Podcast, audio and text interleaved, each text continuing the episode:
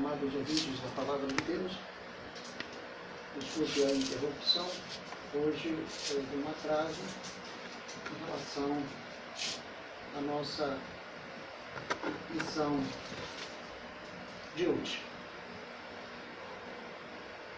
Como os amados já foram informados,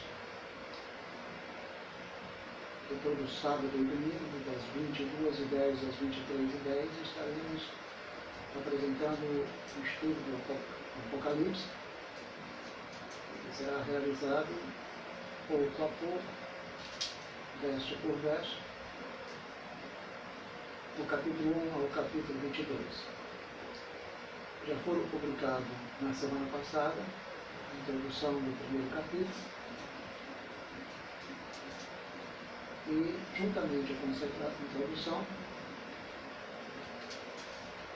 um assunto relacionado sobre as sete bem-aventuranças. Portanto,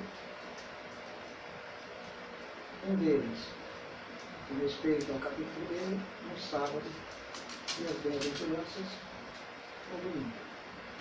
Hoje nós vamos falar de sete referências sobre a vida de Cristo, que é um fato iminente.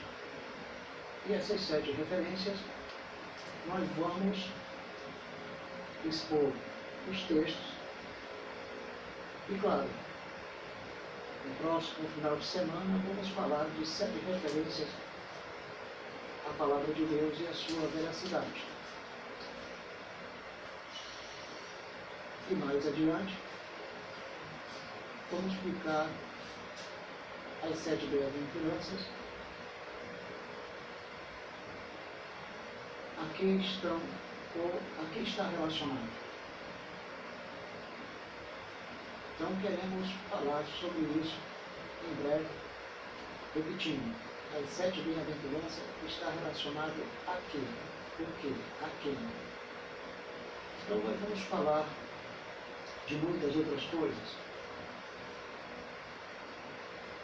Sobre a vida iminente de Cristo e a, e a apresentação, ou seja, e o que é apresentado sete vezes dentro da Bíblia. Por que esses sete?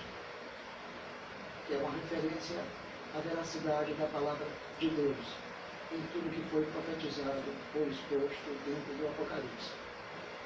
Então, o número 7 é apresentado com única finalidade de falar da plenitude da veracidade da palavra de Deus. Então, nós queremos é, deixar bem claro que o SED reforça o quanto o livro é plenamente inspirado por Deus. Nós vamos falar também sobre as sete referências do Todo-Poderoso. Vamos apresentar os versículos Vamos, vamos apresentar sobre o uso implícito do sete na, nas composições dos cânticos que é apresentado no capítulo 5, versículo 12, e em Apocalipse capítulo 7, versículo 12. Nós vamos também falar de muitas coisas, além dessas sete expressões que exaltam Deus e o Cordeiro, vamos deixar bem claro, no decorrer do estudo, sobre os 26 versículos que falam do número 7. Vamos falar também das sete sessões paralelas. E essas sessões paralelas envolvem os, seis, os sete selos, as sete trombetas e as sete taças da ira de Deus. E na medida que vamos avançando, ou seja, estivermos avançando dentro dos textos do Apocalipse, nós vamos explicando as particularidades do Apocalipse, principalmente no que se refere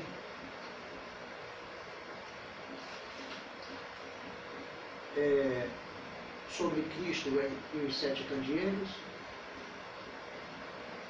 sobre o Cordeiro de Deus e os sete selos, as sete trombetas, o dragão e as sete vozes, as sete taças, as sete visões do julgamento, as sete visões da consumação. Vamos também falar sobre as divisões do livro, sete divisões do livro, que não é um assunto cronológico, não é uma história linear, é algo que se possa estabelecer é, uma visão como se, tivesse, como se estivesse se referindo a um tempo específico, ou algo que vai suceder, ou que vai suceder um após outro dentro do tempo e espaço, obedecendo uma cronologia.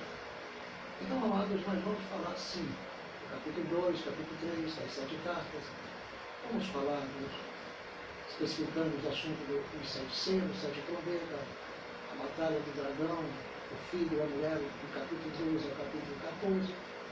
Vamos falar das sete vozes, das sete taças da ira de Deus, da sua cólera, do 15 ao 16, as visões do julgamento, do capítulo 17 ao 19, as últimas visões da consumação, do capítulo 20 ao 22. Enfim, nós vamos esmiuçando devagarinho as visões repetitivas, que são contínuas, e elas vão é, se completando entre si, se completando entre si. São circulares. As mesmas histórias, nas mesmas sessões, se repete sete vezes. Então, amados, tudo envolve a primeira vinda de Jesus Cristo, até a segunda vinda, a consumação e o juízo. E essas coisas nós temos que explicar ao povo de Deus, dando destaque ao que ele fez, ao que ele faz e ao que fará e o que vem fazendo. E o que significa o Apocalipse em relação ao que ele fez, ao que ele faz e o que fará. Portanto, o número 7 apresentado no Apocalipse tem, tem sempre um novo ângulo em cada visão, em cada uma das visões. O número 7 sempre apresenta um novo ângulo, seja nas sete, nos sete selos, nas sete trombetas e nas sete taças.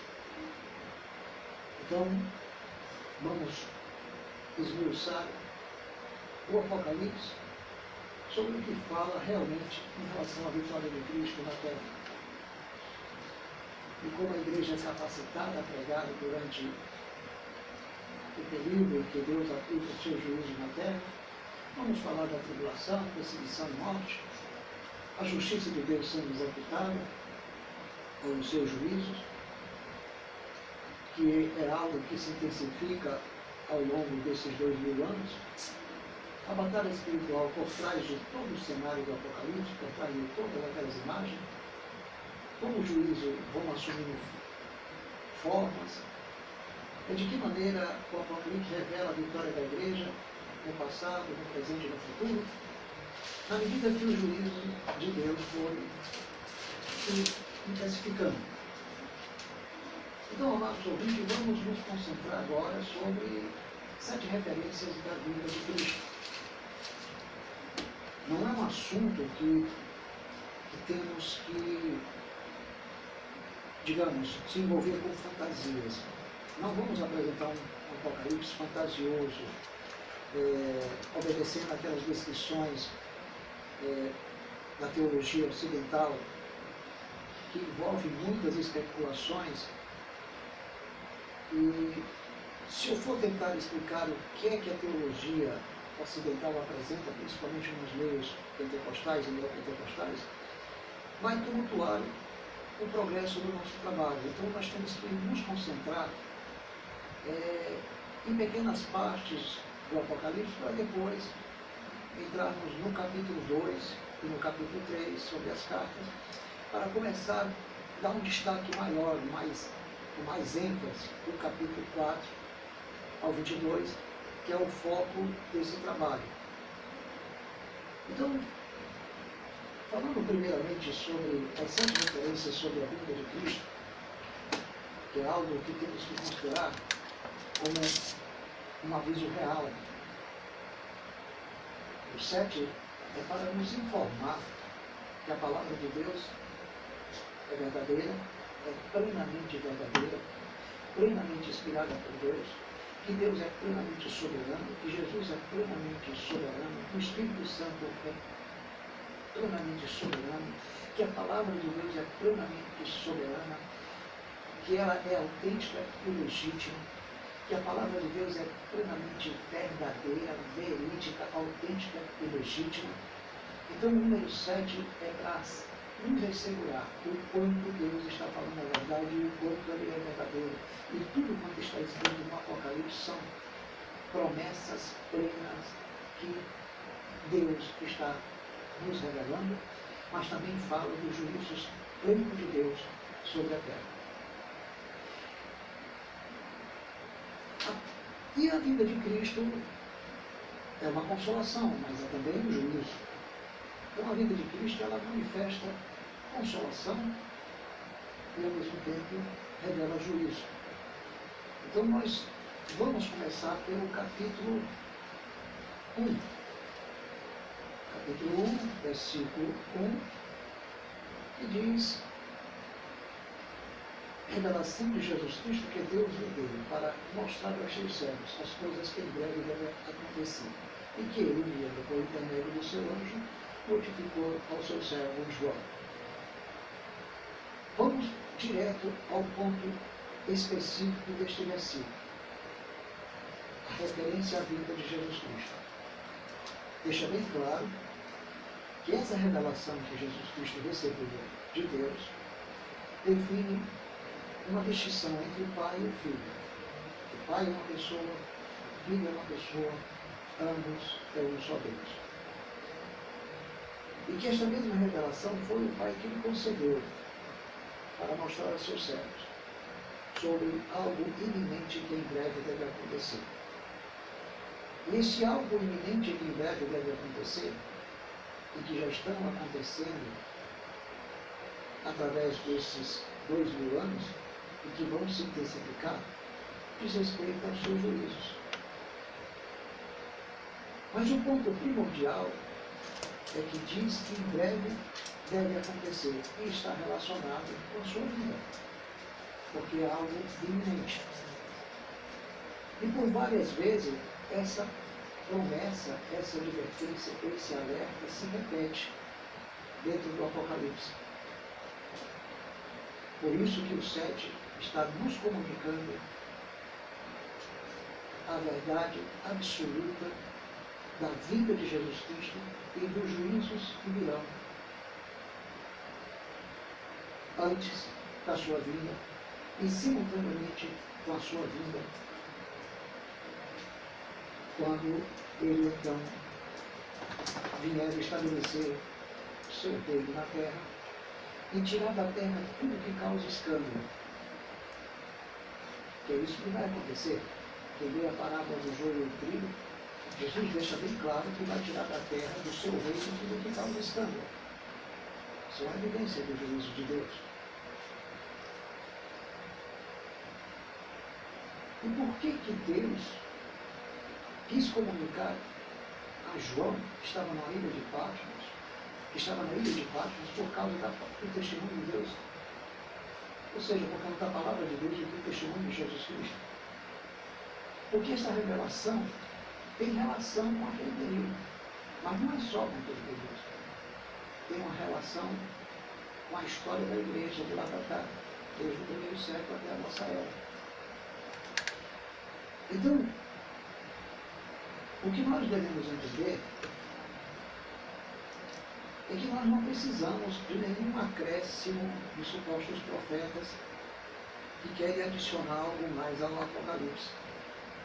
A palavra mais segura é essa que está escrita. Porque eu tenho observado muitos profetas falando desse assunto e eles não se cumprem. São meras fantasias. Mas alguém já disse, não, mas isso se cumpriu, fulano falou, profeta tal falou. Meu querido, isso não são profecias, isso são adivinhações. Porque a profecia mais segura, que não falha nunca, é a palavra de Deus. Devemos estar atentos a esta palavra, como, a, como a, tocha, ou melhor, como a tocha que brilha no lugar escuro. Não é isso que Pedro nos fala na sua carta? É isso que ele claramente nos adverte sobre a importância da palavra de Deus? Que nós devemos priorizar ela em nossas vidas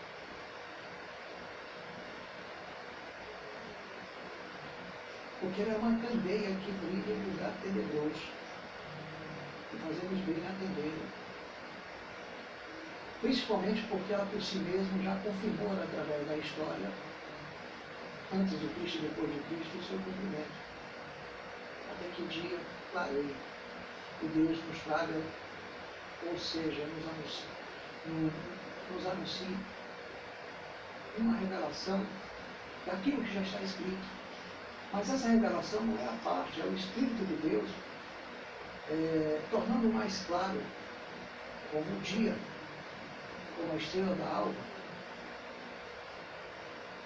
sobre o que nós devemos entender dentro dessa Escritura. Então, todos os dias são dias em que Deus clareia a sua palavra por meio do seu Espírito.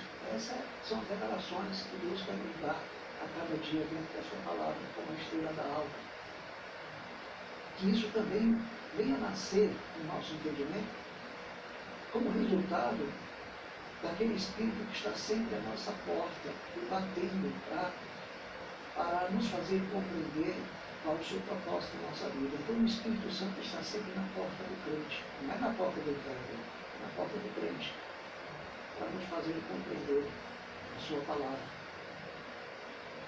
Então é de suma importância priorizarmos esta palavra como única revelação e não o que a gente vê por aí sendo nos apresentado como sinais da vida do Senhor.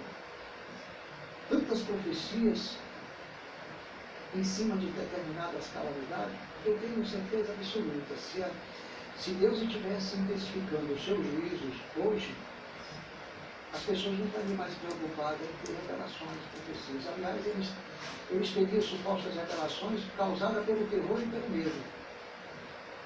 Porque nós sabemos perfeitamente quando o ser humano enfrenta dificuldade, ele é dominado pelo impacto daquela situação, pela emoção daquela situação, pela convivência diária, e aquilo produz nele uma decepção futurística ele passa então a prever, devido à sua relação com os textos bíblicos, com seus sentimentos místicos, com o futuro, com as notícias, então ele acumula diversas respostas dentro do seu coração que são reflexos dos textos sagrados.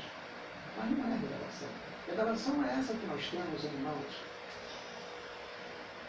Então, lendo agora Apocalipse capítulo 2, versículo 16, nos diz o seguinte, novamente falando da vida do Senhor, que diz assim, portanto, arrepende-te, e se não venham a ti sem demora. Olha bem, venham a ti sem demora. E contra eles pelejarei com a espada da minha boca. Aqui novamente Cristo está falando da sua vida. E chama a atenção da igreja de perto. Porque havia evidências do mal interior da igreja. Pessoas que sustentavam a doutrina do Balaão, a qual ensinava Balaque a armar cilada contra o povo de Deus e se entregarem aos ídolos e praticarem a prostituição. Então havia uma aceitação do mal. E Jesus se apresenta para esta igreja como aquele que tem a espada afiada de dois mãos, a palavra de Deus, que sai da sua boca e que apesar da igreja habitar no lugar onde reinava o trono de Satanás, apesar do pastor ou de alguns membros conservar o seu nome e não negá-lo, mas tinha contra ele o fato de aceitar os que sustentavam essa doutrina. De pessoas ensinando a igreja a se corromper, a se prostituir, a se entregarem ao paganismo. Hoje, existe uma mescla desse comportamento pagão, onde determinados movimentos na igreja, movimentos do paganismo moderno, induz a igreja a se corromper com o idealismo, com as filosofias do mundo, com a cultura, com os modelos, com os padrões que a sociedade defende. Então Cristo fala esta igreja e fala para nós sobre aqueles que sustentam a doutrina dos nicolaítas que leva e conduz a igreja para a prostituição, para o paganismo daquela época. E hoje, esses movimentos entram na igreja que levam a igreja para a uma prostituição ideológica, a uma prostituição de costumes, a uma prostituição que evoca sempre as formas do mundo. De maneira que isso entra na igreja. E essa postura deixa bem claro que aquilo que aconteceu no passado está acontecendo no presente. As igrejas estão se corrompendo, estão adotando a cultura do paganismo, mesclando com o evangelho, com as representações da religião da Idade Média, criando práticas neopentecostalistas ou do neopentecostalismo para levar o povo à constituição da doutrina da prosperidade, gerando avareza, gerando no povo cobiça, desejo pelo melhor. E as pessoas esquecem que o Apocalipse capítulo 6 revela que a crise sempre fará parte da igreja e do mundo. A prosperidade de cada ser humano sempre estará ameaçada, seja de ricos, seja de pobres, de qualquer nível social. Pelo que revela o Apocalipse 6, a prosperidade é algo que sempre estará ameaçado. Estará ameaçado pelos juízos de Deus que virão. E as pessoas querem atribuir a tudo que acontece no mundo como obra de diabo e fazem campanha para exorcizar o diabo, para ser livre da crise. Mas na realidade eles não percebem que Deus está enviando juízo, seja através dos homens maus, seja através de Satanás, seja através das, pandemias, seja o que for, para gerar crise, porque esse é o, é o punitivo de Deus sobre a terra. Quando Jesus tomou posse dos, dos sete selos, depois da sua coroação no capítulo 5, é um sinal de que depois que ele subiu aos céus, ele recebeu todo o poder no céu e na terra e foi glorificado exatamente para receber esse livro e aplicar na terra os juízos de Deus. E esse é o propósito para o qual Jesus foi designado como o único digno de abrir o livro, para cumprir os propósitos de Deus. Então, como é que a pessoa pode fazer uma campanha de sete dias, de sete semanas, jejuns de orações, vigília, para combater a crise na sua vida, no país, na sua vida, ou enfim, dentro de casa, na, na sua empresa, com o receio de, de, ter a sua vida econômica ameaçada, se o próprio Apocalipse revela que a crise financeira, que a crise econômica, que as dificuldades, que as pandemias, que tudo que está revelado no Apocalipse são coisas que vão se intensificando. E a igreja terá momentos de equilíbrio e desequilíbrio econômico, e assim será o mundo. Então eles incutem uma ideia de uma prosperidade diante de uma crise, como se o diabo fosse responsável pela crise e as pessoas não conseguem ver que são o juízo de Deus sobre a terra. Então aqui existe essa advertência, que se arrepende. Quando diz, portanto, está associando o assunto anterior, a corrupção da igreja, com aquilo que ele está advertindo. É uma conjunção. Arrepende-te, se não venho a ti, sem demora rapidamente. E contra eles pelejarei com a espada da minha boca. Isso quer dizer que Deus tem juízo no presente, ou seja, no passado, no presente e no futuro. Porque a espada de Deus é a palavra com seus respectivos juízos e promessas e disciplina. Então essa palavra, ela atravessa os séculos para punir exatamente aqueles que são desobedientes à palavra de Deus. A nossa obediência, santidade e fé não é para você ser, ser salvo. É para você desfrutar daquilo que Jesus já te deu. É para você se aproximar e viver para o Senhor e gozar das promessas e de tudo quanto Ele já nos deu. Então as pessoas, por não entender isso, usam a obediência, a santidade e a fé para poder garantir a sua salvação, mas ela já foi garantida. Então, é um dom que Deus nos deu, obediência, santidade e fé, para desfrutarmos daquilo que, nos, que Deus já nos deu para sempre, para obedecermos como livres, não como livres, não como escravos. É para se aproximarmos de Deus e exercitarmos a, no, a, a nossa fé e a nossa comunhão por causa de tudo que Ele já nos deu para sempre.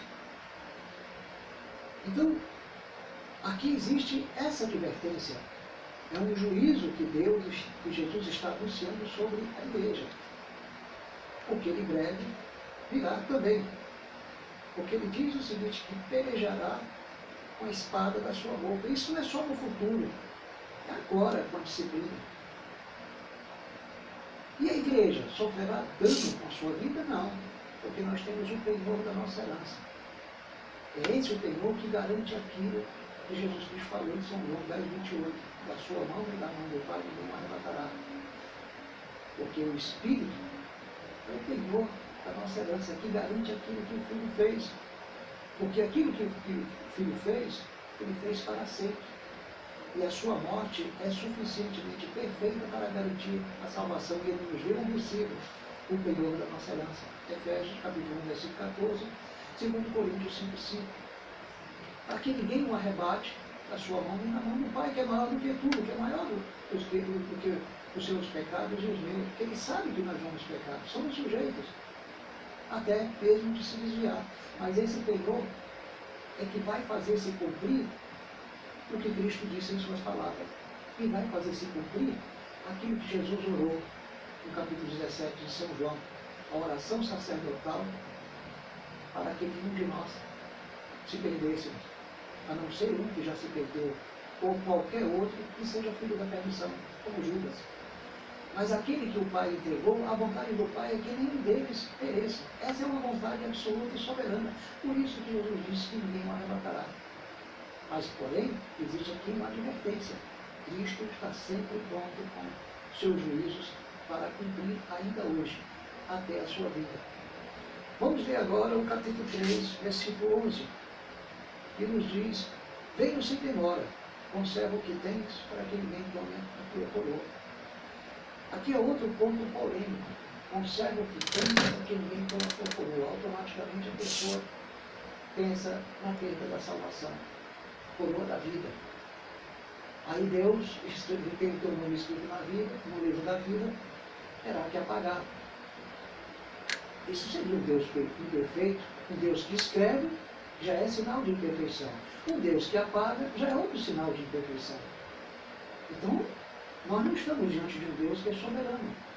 Não podemos confiar num Deus que apaga, que escreve e apaga, mediante a confiança que ele passa a ter em mim. Se ele confiar em mim, ele escreve. Se ele não confiar, ele apaga. E se ele testificar, certificar que eu pequei, ele apaga. Então, se ele previsualiza o meu futuro, porque ele sabe que a minha salvação depende de mim, então ele pode apagar até antes. Mas aqui não está falando disso, de perda de salvação está falando que nós temos uma coroa. Essa coroa é a vida que ele nos deu. Porque quem ganhará o homem se ele conquistar o mundo inteiro e perder a sua alma? Então a perda da alma é a perda do melhor que você pode ter, porque do coração procede a vida. Então muitas vezes as pessoas se destroem por dentro. Então, tomar a sua coroa não é. Não é Deus, Jesus não está dizendo que o diabo vai tomar a sua coroa. Ele não está dizendo que você vai para o inferno. Ele está dizendo que você pode per perder o seu bem-estar espiritual, a sua segurança, o gozo espiritual, a vida espiritual que Jesus gerou em você.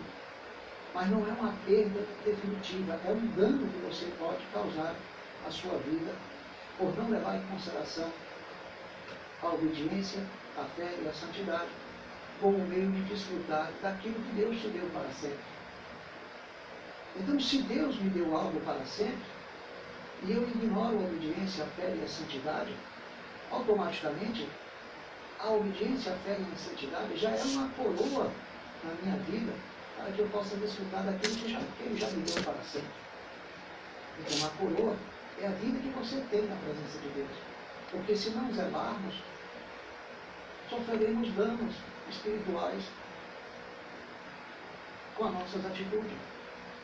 Então nós não podemos jamais ignorar a nossa coroa de glória, de vitória, de honra e de justiça que Deus nos deu como mérito de Cristo. Porque nós seremos salvos é pelos méritos de Cristo. Só que as pessoas querem garantir a sua salvação porque pensam que essa coroa é a coroa da vida eterna. E que essa coroa da vida eterna não depende do sacrifício de Cristo, depende dele, porque o sacrifício de Cristo só representa 50%. Ele precisa adornar essa coroa, a coroa da vida eterna, com suas pedras preciosas do, do antropocentrismo, da capacidade humana, do esforço humano. Então ele nem sequer pensa que o Espírito de Deus é penhor da sua herança. Então, o que nós temos que entender é que Jesus está advertindo, advertindo a todos nós dos riscos que nós corremos em perder a nossa paz, em perder a nossa segurança. Porque é isso que nós devemos levar em consideração. A nossa coroa é a recompensa da graça. Todos nós temos recompensa. Então você pode perder essa sua recompensa. E a salvação? Você pode você pode ter certeza de uma coisa, ela você não perderá. Porém, como diz o apóstolo Paulo, lá o tal homem que se envolveu com a mulher do seu pai, entrega a Satanás, ao reino das trevas, para que seu corpo seja destruído e o espírito seja salvo no dia do Senhor. Então tem muitos cristãos que são salvos por meio do juízo, por meio da destruição do seu próprio corpo. Veja o que aconteceu com Sansão. Então, nós precisamos estar atentos a tudo isso para não perdermos a recompensa. Não perde a salvação, mas perde a recompensa da graça, que é a maior coroa que Deus nos deu. Vamos observar agora 22, versículo 6. 22, versículo 6 do Apocalipse, que nos diz o seguinte. Disse-me ainda, estas palavras são fiéis e verdadeiras. Repetindo, 22, versículo 6. Estas palavras são fiéis e verdadeiras. O Senhor, o Deus dos espíritos dos profetas, enviou seu anjo para mostrar a seus servos as coisas que em breve devem acontecer. Olha bem, disse-me ainda, João falando, essas palavras são fiéis e verdadeiras. O Senhor, o Deus dos espíritos dos profetas, enviou seu anjo para mostrar a seus servos as coisas que em breve devem acontecer. Eis a razão por que o sete representa a plenitude também das advertências, das promessas e de que todos os, todos os anúncios e alertas sobre a vida de Jesus Cristo também são verdadeiras, são plenamente verdadeiras. E que a vinda dele é algo real e iminente. E que esse mesmo Senhor o Deus dos Espíritos dos Profetas enviou um anjo a João para mostrar à sua igreja as coisas que em breve devem acontecer, porque estão relacionadas ao juízo de Deus e à vida de Jesus Cristo. E nós temos que entender que a igreja vai passar assim, pelas grandes tribulações, porque a igreja só terá livramento na última tormenta. É isso que o apóstolo Paulo fala no capítulo 15 de Coríntios. Tá? versículo 52. É na última trombeta, quando os mortos serão ressuscitados, os vivos serão tirados das últimas calamidades que virão sobre a terra como juízes. Por quê? Porque se você ler no capítulo 7 de Apocalipse, os anjos estão retendo os ventos nos quatro cantos da terra para, proteger, para, para, para a proteção dos 144 mil e daquela multidão que virá da grande tribulação, que é uma multidão incontável. Quanto aos 144 mil, é um número simbólico que só Deus conhece, que fala de um número de judeus que serão salvos. Porém, é um número simbólico que fala de uma plenitude, não dá para se definir no sentido literal da palavra conforme a nossa matemática. Porque a matemática de Deus, os números de Deus, não representam os mesmos que nós conhecemos. Então, trata-se de uma plenitude do que Deus vai fazer pelos judeus quando se cumprir a plenitude dos gentios. Então, quando o número de gentios se completar, o número de eleitos entre gentios se completar, quando atingir a plenitude máxima dos eleitos que serão salvos, automaticamente Deus salvará os remanescentes de Israel. Porque diz a palavra que Jesus afastará as impiedades de Jacó. Então o próprio Deus vai ser responsável pela salvação dos últimos remanescentes, onde só Deus conhece o seu número. E aqui está sendo, sendo representado como uma plenitude daquilo que Deus vai fazer. Mas isso não quer dizer que só serão salvos só 144 mil, porque Deus vem salvando os judeus há muito tempo, a começar por Paulo. Então, nós temos que acreditar na palavra de Deus por causa dessa constante advertência da presença do número 7, como as sete referências sobre a vida de Jesus Cristo. Vamos agora ler o capítulo 22, versículo 7. Eu li capítulo 22, versículo 6. Agora vamos ler capítulo 22, versículo 7. Eis que venham sem demora. Bem-aventurado aquele que guarda as palavras da profecia deste livro. Alguém diz assim, irmão, está aí a advertência. Feliz e alegre é aquele que guarda as palavras dessa profecia. Se não obedecer, vai o inferno. A Bíblia não está dizendo isso. Está dizendo que é feliz e alegre aquele que guarda, aquele que ouve, aquele que lê, aquele, aquele que ouve, aquele que lê, aquele que guarda. Aquele que, é, que crê plenamente na promessa, que crê, que crê plenamente na vida de Jesus Cristo, que crê plenamente no que o Apocalipse está nos dizendo por respeito à vida de Jesus Cristo. Então, feliz e alegre aquele que guarda porque crê. Ele lê, ele ouve, ele guarda porque crê. É nesse sentido, feliz e alegre mas as pessoas associam com algo assombroso, algo assustador. E impõe sobre o, o, o irmão aquela obrigação dele garantir a sua salvação por meio da sua fé, obediência e santidade. Ele não sabe, ele não percebe ainda que a obediência, fé e santidade são instrumentos espirituais que Deus nos concedeu como méritos de Cristo, para desfrutarmos daquilo que Ele já nos deu para sempre e que o penhor da nossa herança, que é o Espírito de Deus, é que vai garantir a permanência destes dons. Se o Espírito de Deus é que garante, é Ele que vai pelejar contra a sua carne, para que você não faça ou continue fazendo o seu querer. Ele vai continuar sempre batendo na sua porta, porque a perseverança é garantida por Deus e não por nós. Judas disse no versículo 24 que Deus é poderoso de nos guardar e tropeçar de pecado, da caída da queda e nos apresentar imaculado. Você não é poderoso, nem eu. Deus sabe que nós somos pecadores. Então, o Espírito de Deus é que vai atuar aquilo que você não pode fazer porque ele sabe que nós somos, estamos sujeitos a pecado. Ninguém é 100% obediente, ninguém é 100% santo, ninguém, ninguém é 100% fiel, ninguém é, é, é 100% é, seguro de que amanhã estará na presença de Deus. Se não for o Espírito do Senhor como Deus, você não permanece nem hoje nem amanhã. Se o Senhor não edificar a casa, se o Senhor não cuidar da sua vida, se o Senhor não guardar a cidade, não você vigia. Salmo 127, versículo 1. É preciso que Deus esteja presente para garantir a nossa perseverança, porque Ele começa a boa obra e Ele vai terminar. Filipenses 1,6. Ele está dizendo que garante a nossa perseverança.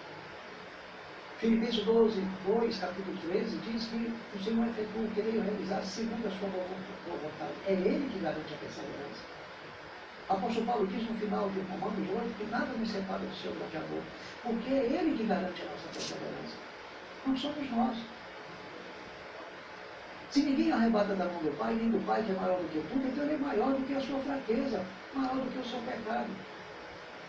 Então nós precisamos abrir os nossos olhos e entender que nós temos que obedecer a Deus como livre, como livre. Obediência, fé e santidade é para você desfrutar daquilo que Deus já lhe deu para você se aproximar, viver, ter comunhão, glorificar, servir, pregar, confessar o seu nome, é, é enfim, ter capacidade até para orar. Meu amado, você só ora porque o Espírito de Deus é quem te capacita. Se você deixar de orar, não pense que você deixando de orar, isso é o sinal de que você realmente vai sustentar a sua salvação por oração. Não é por mérito de Deus. A oração foi outro dom dado por Deus. Está conectado com a soberania de Deus. Por meio do qual ele cumpre os seus propósitos em sua vida. E cumpre tudo o que eu estou lhe dizendo neste momento. Então a oração é algo que foi preparado de antemão para que caminhasse com ela. Então quem nos deu essa capacidade de orar e o conhecimento dessa prática foi o próprio Espírito de Deus. Foi Deus que tomou toda a iniciativa. Então, ele não vai deixar jamais o seu povo perecer. Lembre-se daquela parábola das 99 ovelhas? Ele deixou 99 no aprisco e foi buscar uma só. Então Deus se preocupa com 1% do seu povo. Isso me faz lembrar de uma, uma pregação absurda de um irmão, usando a, a parábola das dez virgens, onde cinco eram prudentes e cinco eram insensatas. As cinco tinham azeite e as outras cinco ignoraram o azeite. O que, que a Bíblia diz? Aquele que não tem o Espírito dele, de Deus, esse tal não é dele. Aquele que não tem o Espírito de Cristo, esse tal não é dele. Não é a mesma coisa? Então, nesse caso, se elas não tinham azeite, é porque elas não tinham o Espírito de Deus. Nesse caso, elas não, elas não pertencem a Deus, não chamam a nada para a vida eterna. O Espírito de Deus se adquire porque foi uma decisão soberana de Deus, não é resultado do esforço humano não é algo que se adquire pelos méritos humanos. Então, as mulheres na parábola se esforçaram, lutaram, conservaram o azeite, fizeram a sua parte para garantir a sua salvação, para ter um encontro escatológico com Cristo. Quando ouviram a voz de Cristo, elas tinham feito tudo o que era preciso fazer para garantir a presença do Espírito. Então, essa salvação é baseada em méritos, é em obras. Então, se eu tenho um talento, eu não entendo, eu vou ser salvo por causa dessas obras. Mas a Bíblia não está dizendo isso. A Bíblia está dizendo que o azeite que estava nessa, nessa, nessa mulher prudente é o penhor da herança dela, é o que iria garantir o encontro dela com o seu Salvador. Por que não pensarmos dessa forma? Então, amados, o capítulo 22, versículo 7, está dizendo que nós somos felizes porque estamos ouvindo, porque estamos guardando estamos vivendo a plenitude destas palavras. Então, Apocalipse não é um livro de terror.